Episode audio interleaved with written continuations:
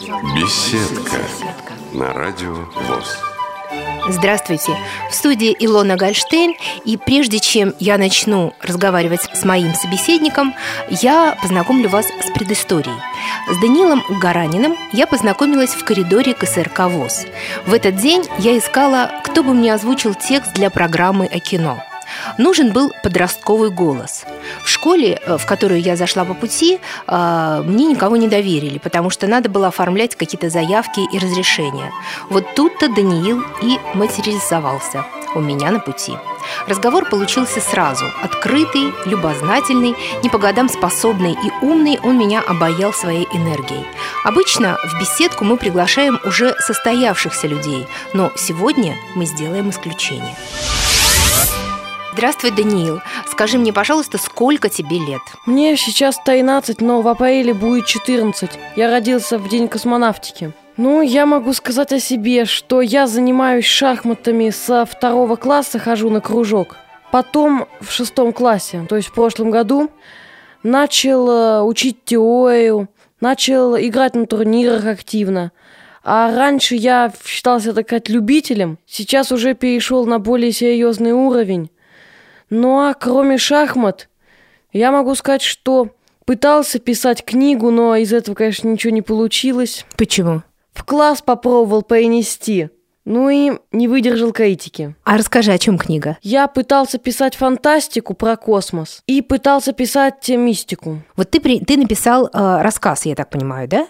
Не с романа же ты сразу начал? Я пытался написать книгу, но написал первую главу, угу. и мне не понравилось. Тебе не понравилось или не понравилось э, твоим Сначала друзьям? я рассказал, сначала им не понравилось, а потом я посмотрел, что написал, и мне самому не понравилось. Ну вот что-то ты можешь сейчас вспомнить из этой книги, чтобы мы тоже оценили, что, что это за книга? А вдруг ты не прав, а вдруг это замечательная книга? Не в этом дело. Дело в том, что я писал про космических пиратов, но я как-то неинтересно написал, стиль скучный вроде как, но слишком банально получилось. Э, то есть ничего нового я не придумал, свои идеи не выработал, так изюминки никакой нет. Ну ты очень строгий критик по отношению к себе, а, молодец. Ну в книге что-то должно быть нового. Ну конечно, да, я тоже так считаю. Но ты дальше над этим будешь работать или это ты все забросил? Сейчас я больше увлекаюсь научными делами.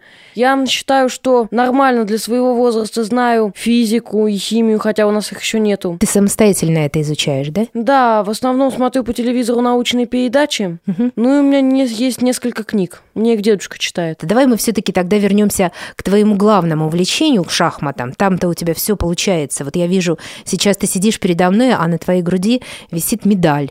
Такая вся золотая, красивая. И вот за что ты ее получил? Сегодня Сегодня турнир э, по моему уровню был относительно легкий. Я обыграл своего давнего противника Антона Лепетила, который занял второе место. Я могу сказать, что из-за того, что в пятом интернате больше нет тренера, он растренировался на мой взгляд. Он немножко потерял квалификацию. Да. Ага, а ты ее не потерял. Было раньше наоборот. Раньше он активно занимался, а я так любительски. Угу. А теперь наоборот, я активно занимаюсь, а он только так любительски. Тяжелый турнир будет чемпионат России среди юношей. Там у меня есть главный противник, это Тихонов. В прошлом году я его обыграл, но с большим трудом. В этом году уже из возрастной категории вышли занявшие в прошлый раз первое и второе место. Это Ермолаев и Бабарыкин. Они сейчас играют во взрослом чемпионате. Им сколько лет? Им уже по 19 должно быть. А, так ты будешь играть играть вообще с такими взрослыми ребятами? Ты 13-летний подросток. Да, но там будут и другие. Во-вторых, думаю, что небольшое удовольствие мне предоставит обыграть слабого Пушкарского, которому я по случайности проиграл в Блиц. Ага. Скажи, Данил, пожалуйста, а как вот ты чувствуешь соперника? Вот ты, ну понятно, ты с ними встречался, с этими ребятами, ты назвал три фамилии, а, которых бы ты хотел обыграть, и они сильные соперники, ты сказал. Да. А как ты их чувствуешь? Нужно обязательно сыграть с ним, с ними? Или это чувствуется уже на каком-то психологическом уровне, когда ты еще садишься за доску? Первый критерий сильного противника – это то, за какое время он играет партию. Я, наверное, поэтому, может, и показал Стиханову слабым, что я хорошо играю начало партии, обычно получаю преимущество, а в середине и конце не умею быстро выигрывать. Обычно выигрываю с таким небольшим торможением. Так как я не шахматист, да, и наверняка среди радиослушателей тоже не все шахматисты, да, которые слушают сейчас нашу передачу, вот объясни мне, что значит начало партии, середина и конец, и как, почему ты играешь в начале хорошо, да, а потом там что, какая-то э, более слож... Э, ну, как бы усложняется задача потом, или что, вот объяснить чисто технически, как Я это? вот, например, делю шахматистов на три разряда. Это такие, как я, которые хорошо играют в начале игры, то есть в дебюте. Начало игры там выигрывает тот, кто быстрее подтянет фигуры к своему противнику. Середина игры – это уже совершенно другая игра. Там играют за счет того, как бы выразиться, там происходит э, борьба за центр, за разные поля на доске. То есть кто первый оттеснит противника обратно на его начальные позиции, тот и имеет там преимущество. Конечно, я не говорю сейчас про комбинации, то есть жертва фигуры ради мата или ради вилки. Вилка – это нападение на две фигуры сразу. Вот, например, конь. На мой взгляд, это самая удобная фигура на вил... для вилок. Она может поставить вилку даже на три фигуры, у меня такое бывало. Это редкий случай? Это редкий. Скорее это происходит, когда не точно играет противник. Ну или вследствие комбинации. Я могу сказать про эншпиль, в котором я считаю специалистом Антона Лепетила, который здесь играет. Эншпили, то есть конец игры, где играют в основном пешки. Он играет лучше меня. Эншпиль, его сравнивают, ну я его сравниваю, с шашками, так как там в основном пешки играют. И задача как можно дальше просчитать ситуацию на доске. Я обычно придумываю более простые удары в два-вторых хода, а расчеты на 10 ходов, как делает мой тренер Юрий Акакич, я так пока не умею. А скажи, пожалуйста, у тебя есть какие-то вот мировые известные а, шахматисты, которые являются твоими кумирами, твоими а, учителями? Я читаю партии Алехина, хотя, возможно, что это пока не совсем осмысленный выбор, так как эту любовь, возможно, появил ко мне тренер. Тренер считает Алехина своим кумиром. Ну и я как-то подражаю тренеру. Ну и вместе с ним Алехина тоже изучаю. Алехин, он чем, чем интересен для тебя? Для меня Алехин интересен тем, какие комбинации он придумывает. Гроссмейстеры, они обычно не играют длинных партий. Обычно кто-то в начале игры, в дебюте, получает преимущество. А вот Алехин, он очень часто получает преимущество за счет того, что придумывает многоходовые удары. Вот мне очень понравился тот момент, когда Алехин просчитал на 10 ходов, и тем более в 8 вариантах игры. Партия Алехина, так сказать, один раз выруч, выручила меня, это на Москве. Я играла с сильным противником, это Коробко, бывший тренер пятого интерната. Но я смотрел партию Алехина, которую, как мне показалось, он не смотрел. И за счет этого, что я поименил то, что придумал Алехин, я сделал ничью, но такую очень хорошую ничью, мог бы и выиграть. Просто там надо было продумать, как э, ослабить коня, то есть загнать его на край доски. Вот можно ограничить коня с помощью пешек. Конь может ходить на разные поля, но если пешки бьют на эти поля, то конь на них встать не может, и от этого конь становится слабее. Ну, вообще шахматы, конечно, помимо того, что это игра для умных людей, да, а, она еще очень такая философская. Ты вообще как развиваешь а, свой, свой ум, свою голову, да, потому что ведь не каждый может играть в шахматы, вообще очень редкий человек играет в шахматы, а уж тем более добивается, ну, каких-то высот, да, в, в, в этом. Это все-таки спорт считается или нет? Шахматы это, конечно, спорт, но, по-моему... Интеллектуальный так. Да. Я считаю, что шахматы хороши тем, что каждый по должной тренировке может многого добиться. Не говорю, что стать чемпионом мира, но такие успехи, как у меня, можно добиться даже по тренировке, не имея таланта. Я считаю, что у меня особых способностей нету, но вот из-за двух лет интенсивных занятий мне показалось, что я стал играть сильнее. А с папой ты играешь в шахматы? Играю. Ну, папа слабый соперник. Ну, папа меня часто обыгрывает. Когда я считаю, что он достаточно слабый и начинаю играть расслабленно, тогда он меня обыгрывает. Ну а теоретически, если напрячь голову, то обыграть можно. Тебя может, может обыграть папа? Не, я папу обыгрываю, но папа иногда меня обыгрывает, когда Я неточные ходы делаю. Ну, то есть ты расслабляешься с ним, да? Это же все-таки не турнир. Да, он Да. все-таки обычно играет на мою ошибку. Ждет вдруг я ошибусь. А как шахматист развивает свой, свой мозг? На мой взгляд, лучший способ это рассматривать партии гроссмейстеров и самому искать их ошибки. Почему вот один становится шахматистом, а другой не становится? Вот у них разные, разные головы. Вот ты как я считаю, что это только зависит от интересов, так как вначале я играл в шахматы плохо, но после тренировок, мне кажется, я добился многого. Помимо того, что ты играешь в шахматы, говоришь, что я тренируюсь, да? Не знаю, может быть, читаешь что-то, может, читаешь какую-то определенную литературу. Ну, я, например, читаю «Шахматный информатор». Это вроде как журнал, только это целая книга, и она выходит раз в год. Там собраны статьи разных шахматных аналитиков и партии самые современные. Вот я смотрю, что каждый год, по крайней мере, один шахматист придумывает что-то новенькое. И ты это обязательно должен быть в курсе этого. Да, А ты что-то новенькое можешь придумать в шахматах? Или ты еще не достиг этого уровня? Но обычно...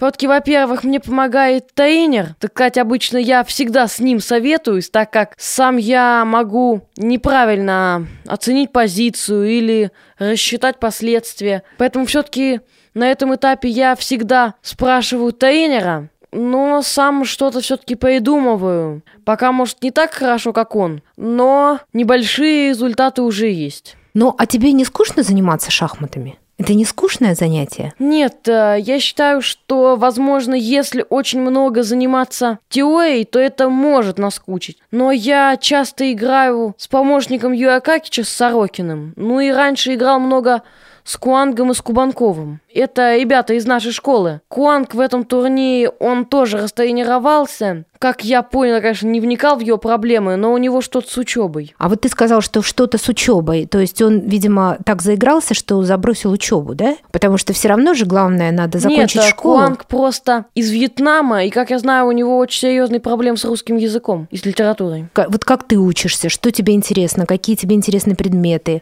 Мой любимый предмет это математика. Ну, Еще, естественно. еще я люблю географию. Меня там очень учительница хвалит. А все-таки, возможно, в моем возрасте похвала приятна пока. Да, мне кажется, в любом возрасте Ну, похвала просто- приятно. Я люблю предмет, потому что меня хвалят. Серьезно?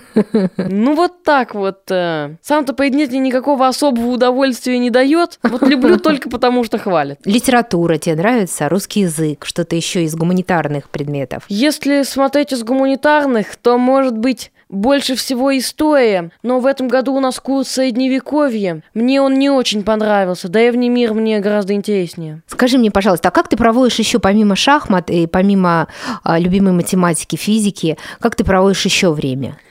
Я слушаю фантастические книги, ну, думаю, что если я бы не увлекался бы фантастикой, то я бы и не пробовал написать. У меня есть друг Дима, который мне начал э, понемногу диски давать послушать, фантастические. Ну, а потом, так сказать, сделал свой выбор. Фантастика мне понравилась. Давай поговорим о дружбе. У тебя есть друг Дима. Он у тебя один или у тебя много друзей? Ну, хорошие отношения я поддерживаю со всеми. Как-то в близкой дружбе не очень нуждаюсь, потому что мне как-то сестры хватает. Ага, у тебя есть сестра.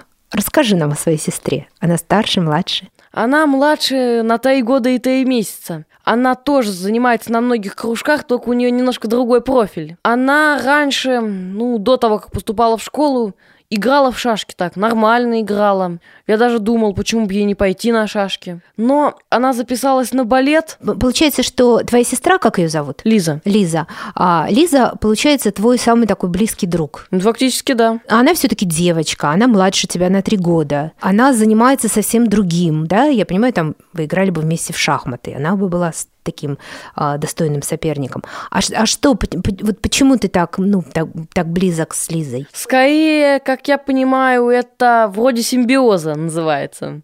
Так как у меня есть много идей, а у нее, так сказать, есть идеи, как воплотить в жизнь мои идеи. Ага, например.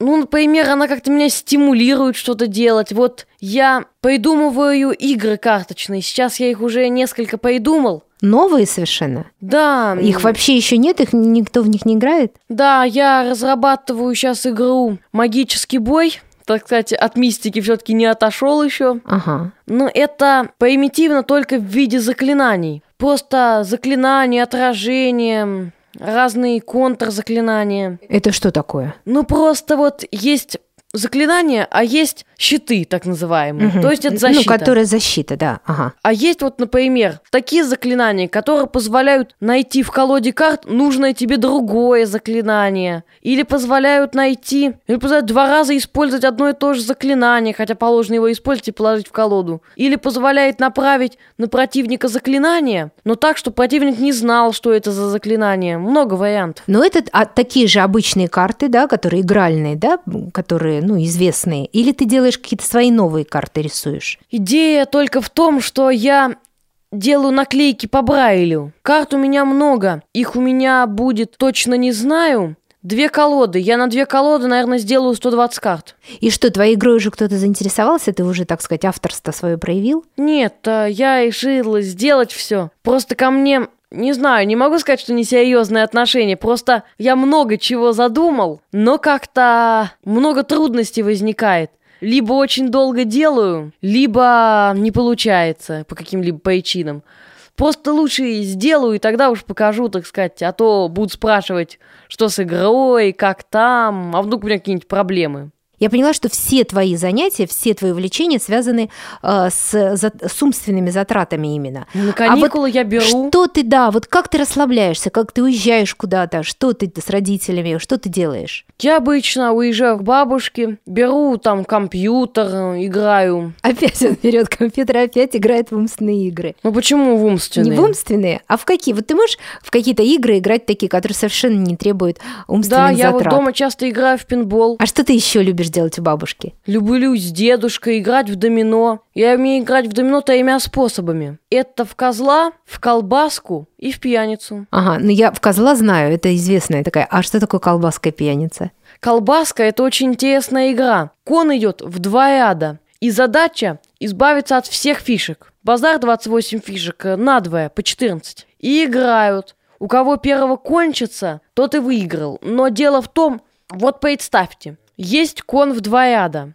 Предположим, два ряда наравне стоят. И получилось, что на одном ряду конец двойка, а на другом единица. Мгм. Если у меня есть фишка 2-1, то я ее ставлю единицы к единице, а двойкой к двойке.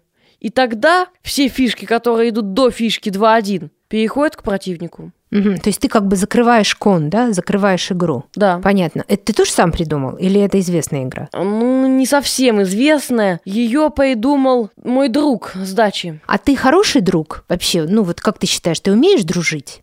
Дружить я умею, а вот э, инициативу в знакомстве, чтобы подружиться, я никогда не проявляю. Так сказать, я умею поддерживать дружбу, но как-то сам пойти на инициативу никогда как-то. Ага, скажи мне, а ты э, каких ребят выбираешь себе в друзья? Вот какие качества у них обязательно должны быть? Как мне кто-то сказал, друзей выбирают не по анкетам, так сказать. А что это значит? Ну, то есть, в смысле, нет, не должен быть сборник каких-то качеств. Я считаю, что главное, что качество это не определенные единицы, качества могут сочетаться. А вообще у вас что-нибудь интересное в классе происходит? Вот такое, ну, а, какие-то истории интересные. Вообще тебе нравится быть в классе? Ну да, но история интересная, но, конечно, по мелочи. То есть, э, никаких таких крупных тайн приключений нету. А тебе папа или мама рассказывают, как вот они, как у них была их школьная Конечно, жизнь? особенно бабушка. Да, и ты- вообще братьев и сестер было много, вот бы мне так. Ты хочешь много братьев и сестер? Угу. Ага, чтобы веселее было дома? Угу. Мне кажется, ты так загружен, что тебе, э, я не знаю, я удивляюсь, как ты, ну, находишь время свободно еще общаться. Это на переменах как раз. Общение в школе в основном на переменах. Ну и тем более у меня есть все выходные. Я, конечно, и в шахмат там поиграю.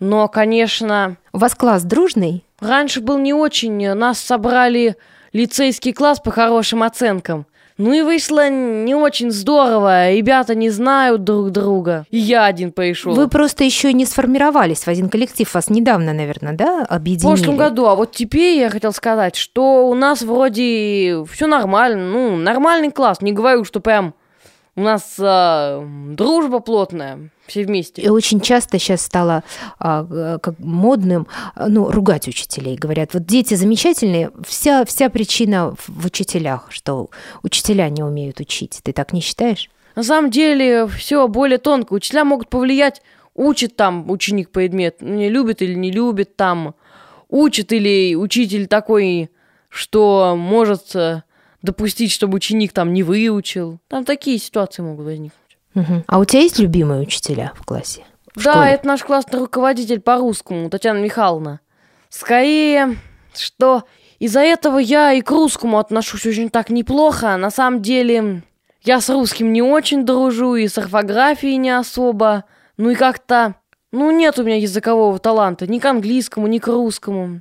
Больше там... а, Не филолог ты, Ну да. математик. Ну, а что-то ты любишь там, не знаю, купаться там в речке, там, ловить рыбу? За грибами я ходить люблю. Помню, как я провел эксперимент, забросил в муравейник мухомор, проверить, будут его муравьи есть или нет. Тебя муравьи потом не съели? Не. Я просто муравьев часто кормил сахаром, крупой, Ага. а потом взял и мухомор бросил. Вот точно уже знаю, что ты мне ответишь, что ты читаешь фантастику. А еще какие-то книги ты читаешь? Ты любишь поэзию? Ну, поэзию классику как-то не очень, но детективы читаю. Но пока Шерлок Холмса читал, по радио слушал Нат Пинкертона. Ну, то есть такие стандартные детективы. Ничего нового, в общем-то.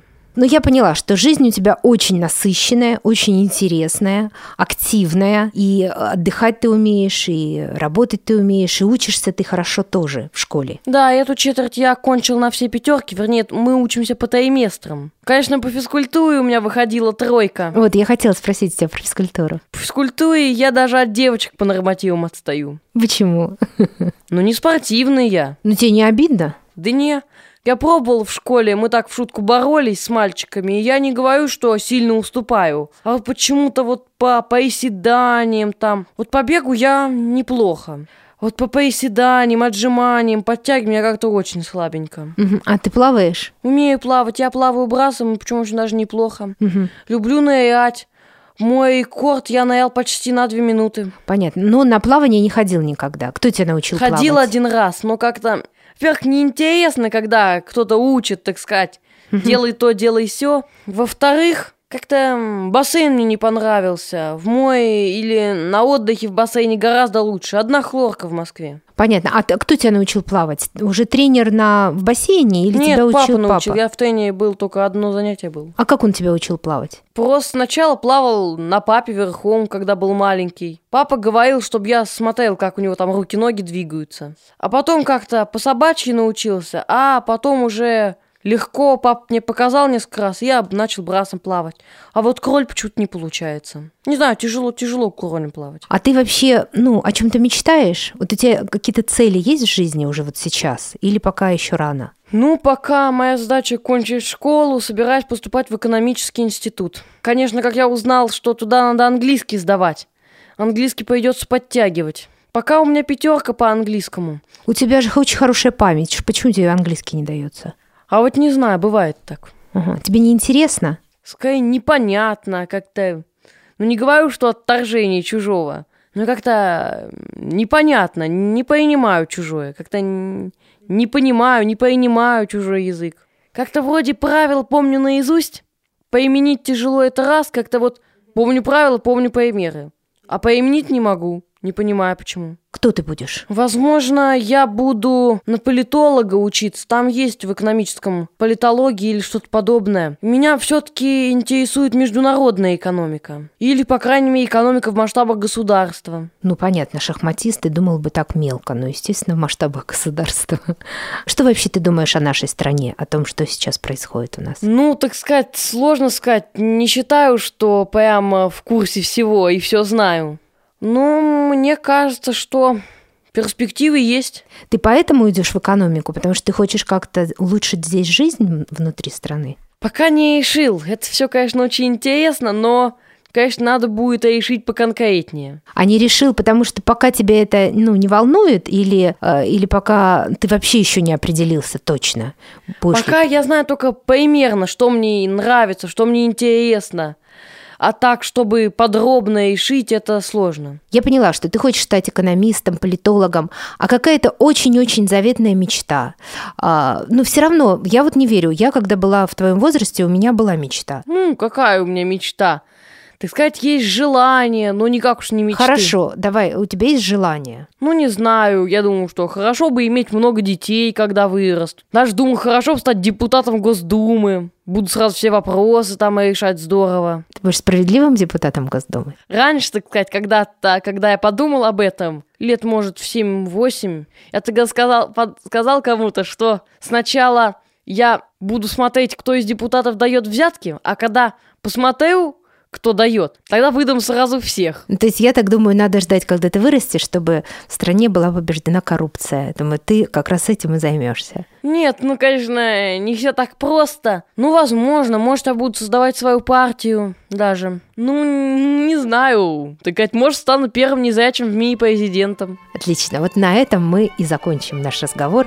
Я желаю тебе стать первым в мире незрячим президентом, я думаю, что жизнь в стране сразу очень-очень изменится, потому что человек ты замечательный, умный, талантливый и э, очень общительный, открытый. Это взрослая такая программа, и у нас таких молодых собеседников еще в нашей программе не было. Так что я тебя поздравляю с дебютом. Спасибо тебе большое. Там ждет тебя твой папа. Спасибо большое. До свидания, Данил.